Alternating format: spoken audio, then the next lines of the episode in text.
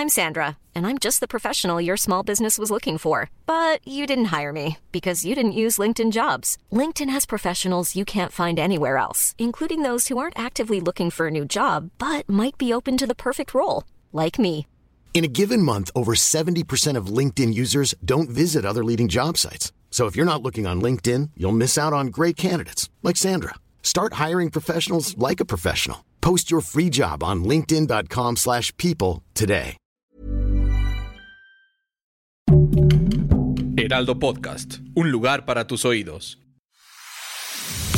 Empodera tus finanzas y aprende cómo cuidar y hacer rendir mejor tu dinero. Esto es Finanzas Personales con Engi Chavarría y Diana Zaragoza. Bienvenidos, estamos una vez más en el podcast del Heraldo de México, en donde hablaremos de finanzas personales y lo que buscamos es empoderar tu bolsillo y que tú obtengas esta libertad financiera. Hoy nos toca platicar con Agustín Bravo, director y socio fundador de Enfoque Visionario. Y pues básicamente lo que queremos saber y que de alguna manera ya tenemos la respuesta, ¿por qué cada vez la gente está teniendo menos dinero? Ya sabemos que las cosas están subiendo de precio, los alimentos, pero ¿por qué cada vez nos rinde menos el dinero, Agustín? Hola, me da mucho gusto estar aquí. En primer lugar, tenemos que entender que hay una diferencia entre ganar dinero y acumular riqueza. Para mí son dos términos muy distintos porque casi toda la gente puede acumular ingresos, gana dinero, pero no necesariamente acumulan riqueza.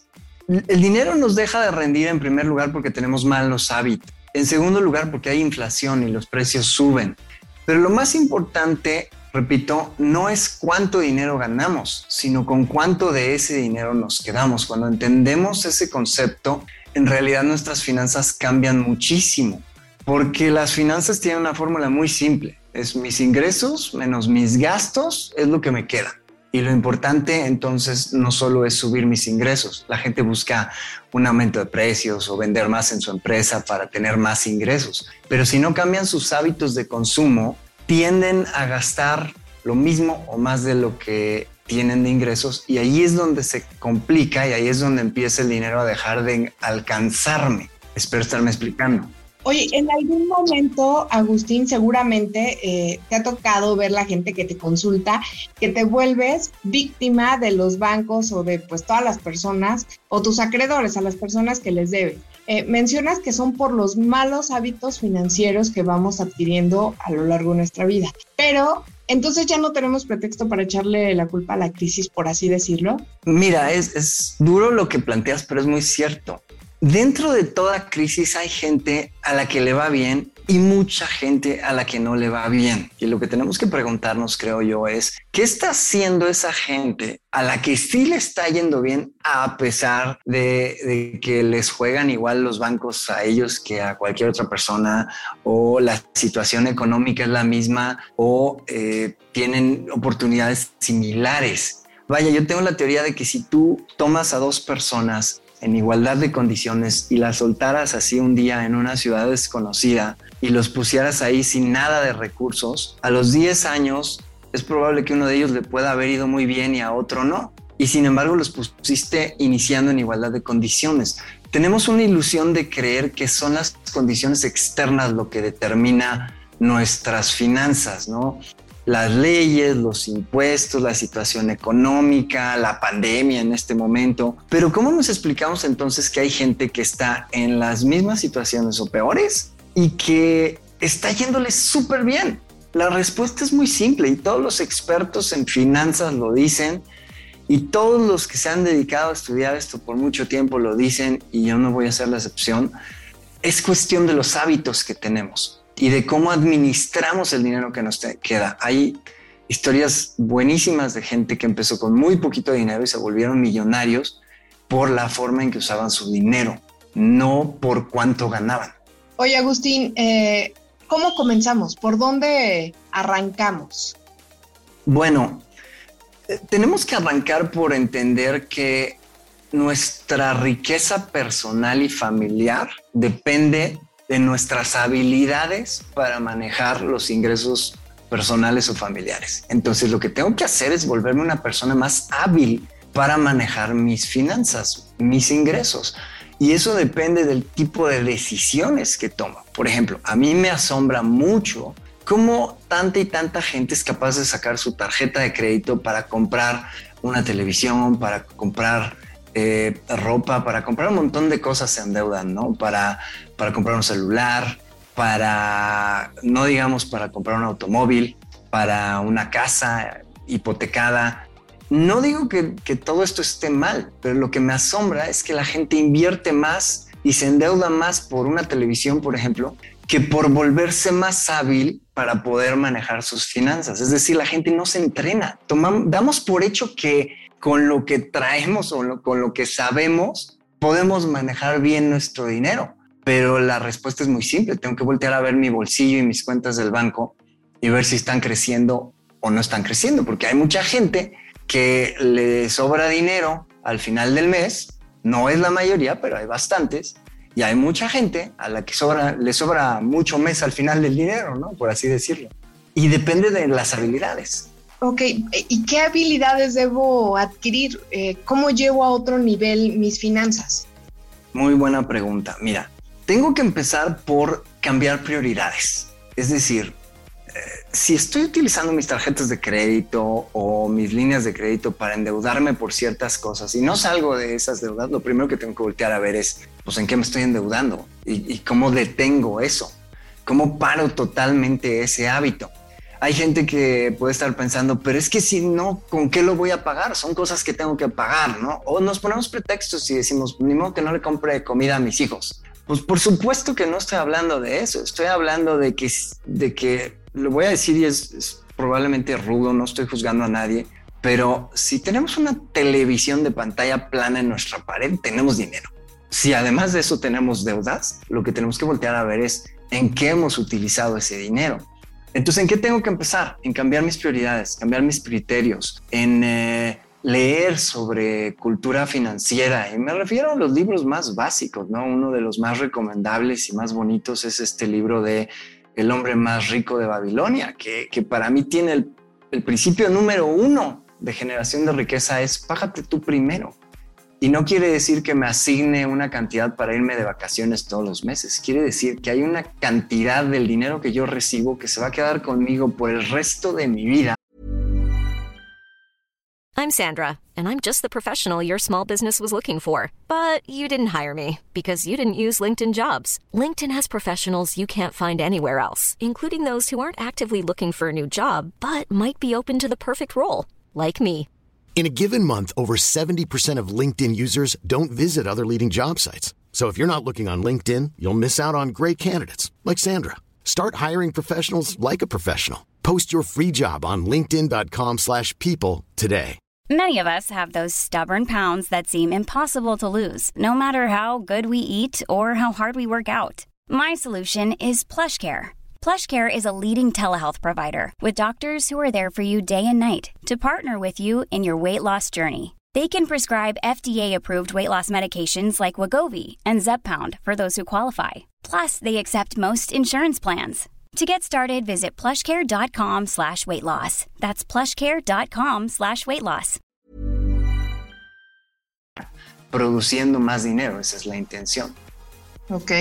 Oye, Agustín, y ahora eh, que estamos padeciendo, la verdad es que también es cierto que el precio de las cosas están aumentando.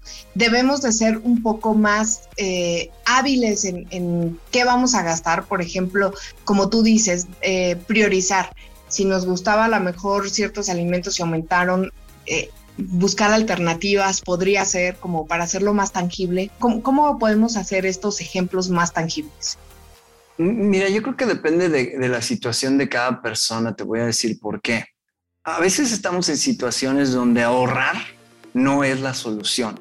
¿Por qué? Pues porque a lo mejor si yo cambio mi alimentación y ahorro en mis alimentos y gasto eh, no sé, 15 o 20% menos, eso no va a ser una gran diferencia en mi economía. Por eso diría yo que depende de la situación en que cada quien se encuentre. Eh, en esos casos lo más importante es que yo me centre en cómo generar más abundancia en mi vida.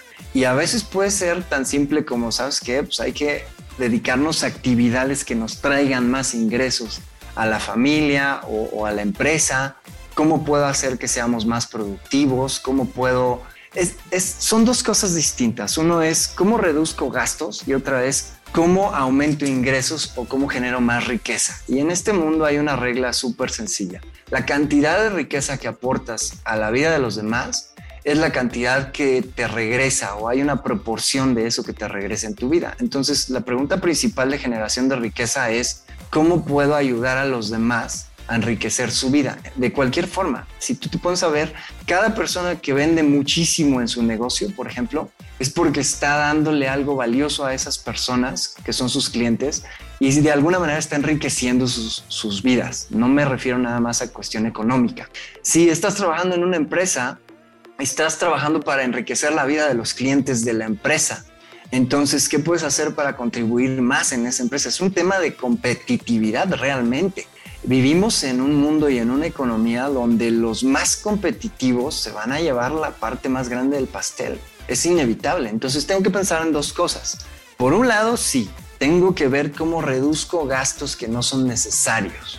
Pero por otro lado, tengo que al mismo tiempo estar pensando cómo incrementar mi capacidad de generar riqueza a nivel de ingresos, o sea, cómo puedo tener más ingresos. Puede ser eh, haciendo más eficientes los procesos en mi empresa, puede ser eh, haciendo mejor mi trabajo para volverme el candidato ideal para ese ascenso o para un mejor puesto, o que un headhunter voltee a verme y me jale a otra empresa donde me puedan pagar más. Hay diferentes formas de hacerlo, pero lo primero que tengo que hacer es pensar en que son dos cosas, no es nada más como ahorro, porque también podríamos hablar, simplemente para terminar este comentario, podríamos hablar de que ahorrar es una palabra que implica escasez. Exacto. Exacto, porque son recursos con los que únicamente vas a contar cuando, eh, pues bueno, en la bolsa hay que dejarla crecer, ¿no? O sea, hay que crecer, ¿no? Exacto. Pues Agustín, son, son tips muy importantes y quisiéramos enumerarlos. Eh, ¿Cuáles son los eh, más relevantes que tú quisieras mencionar? Pues el número uno sería el que ya mencioné. Para mí cambió totalmente mi economía. Yo en el 2008 estuve terriblemente endeudado y lo que entendí es que antes de pagarle a todos los demás, tenía que construir patrimonio para mí. Y es una decisión difícil, pero pero una vez que la tomas es muy sencillo implementarlo. La recomendación de este tipo de, libros que son de muchísimo tiempo, que vienen de hace mucho tiempo, eh, por ejemplo, esto de Págate tú primero, dicen que debes de guardar por lo menos el 10% de tus ingresos e invertirlos en algo que empiece a producir para ti. Segundo, tengo que empezar a pensar, si quieres enriquecerte, tienes que empezar a pensar cómo puedes enriquecer la vida de los demás. Eso para mí fue también vital. Cuanto más valor puedes aportar a la vida de los demás, más van a estar dispuestos los demás a decir, oye, pues quiero pagarte por servicios, por productos, porque me da mucho valor cuando los adquiero de ti. Tercero, tener los números, porque muchas veces le subimos a los números por, porque nos da miedo saber la realidad de nuestras finanzas. Sin embargo, si no sabemos cuáles son esos números, difícilmente podemos saber con qué tipo de problema estamos lidiando. ¿no? Es un momento duro, pero es un momento de revelación de la verdad. Y un último que yo le diría a la gente es, dejemos de pensar con escasez. Ahorrar es algo que nos han invitado a hacer toda la vida y no digo que sea malo, simplemente digo que hay otras opciones. No pienses en guardar tu dinero en un cajón o en una cuenta de banco. Piensa cómo puedes hacer que tu dinero empiece a trabajar para ti. Hay mucha gente que lo hace, por ejemplo, en bienes raíces, ¿no? Se compra un pequeño departamento y lo renta. Vaya, empieza a pensar cómo hacer que ese dinero, en lugar de estar sentado en una cuenta o en un cajón, esté trabajando para ti. Al principio puede ser poquito, pero con los años hay algo que se llama crecimiento exponencial que hace que eh, con el paso del tiempo puedas estar teniendo ese dinero trabajando para ti y generando muy buenos ingresos adicionales. Pues ahí están una serie de tips. Muchísimas gracias Agustín por estar con nosotros y pues más bien te invitamos a que sigas todos estos procesos para que puedas empoderarte y ser libre de alguna manera y no víctima de todos tus acreedores. Recuerden visitar eh, la página del Heraldo de México para consultar más temas de finanzas personales y háganos llegar sus sugerencias a través de redes sociales. Mi nombre es Angie Chavarría y me dio mucho gusto estar contigo, Agustín. ¿Quisieras despedirte de nuestro auditorio? Sí, muchísimas gracias por la invitación. Solamente le diría a la gente que, que está pasando un momento complicado que en estos momentos es cuando aprendemos realmente a manejar nuestras finanzas de manera eficiente. No le tengas miedo, ten valentía, sal adelante y empieza a pensar diferente y vas a lograrlo. Mom deserves the best, and there's no better place to shop for Mother's Day than Whole Foods Market. They're your destination for unbeatable savings, from premium gifts to show-stopping flowers and irresistible desserts. Start by saving 33% with Prime on all body care and candles. Then get a 15-stem bunch of tulips for just $9.99 each with Prime. Round out Mom's menu with festive rosé, irresistible berry chantilly cake, and more special treats. Come celebrate Mother's Day at Whole Foods Market. Pues no le tengamos miedos, agarrar al toro por los cuernos, dirían Así por es. ahí. Así es. Hasta la próxima. Hasta pronto.